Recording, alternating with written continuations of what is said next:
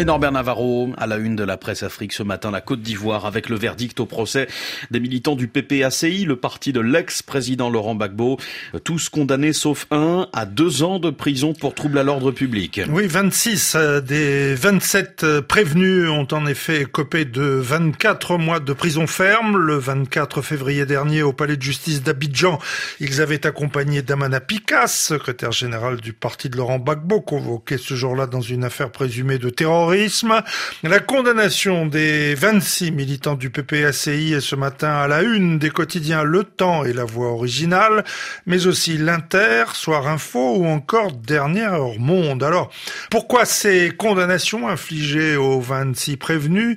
Proche de Laurent Gbagbo, le quotidien Le Temps dénonce un procès injuste.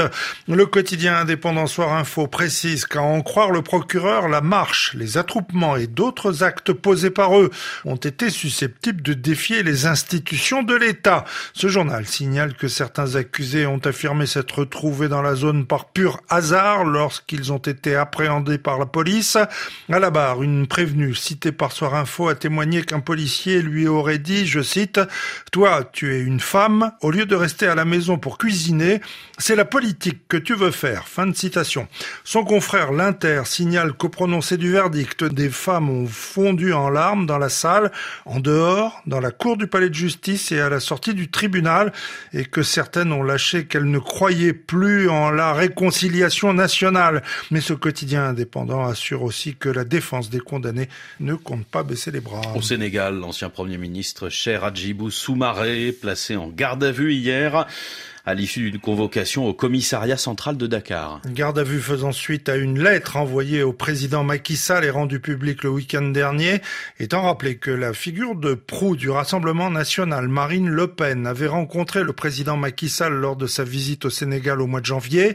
Dans son texte, cet ancien premier ministre du président Abdoulaye Wade interrogeait notamment le chef de l'État sur un éventuel don d'argent à Marine Le Pen, qui n'était pas expressément nommé dans sa lettre garde à vue c'est comme si l'État n'avait pas l'intention de laisser le temps enfoncer dans l'oubli les propos de l'ancien président de la commission de l'UEMOA, remarque le quotidien.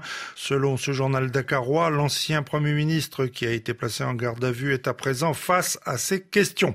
À la une ce matin du quotidien sénégalais 24 heures, Birahim Sek remarque que si poser des questions constitue une infraction, il se demande comment les enquêteurs feront avec monsieur Soumaré, car ils seront bien obligés de lui poser des questions. En page intérieure de ce journal, ce même coordonnateur du Forum civil écrit au président Macky Sall que les Sénégalais lui poseront encore des questions car ils lui ont confié la gouvernance du pays. Et puis l'arrivée hier en RDC d'une délégation du Conseil de sécurité des Nations Unies pour une visite de travail jusqu'à dimanche. C'est la première visite du Conseil de sécurité en République démocratique du Congo depuis 2018, alors que la province du Nord Kivu est toujours en proie à la violence des combats entre l'armée et le M23 vers Sake, ville située à l'ouest de Goma principalement. Le M23 et ses soutiens lors d'un point de presse, la porte-parole du ministère français des Affaires étrangères, Anne-Claire Legendre, a appelé notamment le Rwanda à tout faire pour que le cessez-le-feu soit aujourd'hui respecté. À Kinshasa,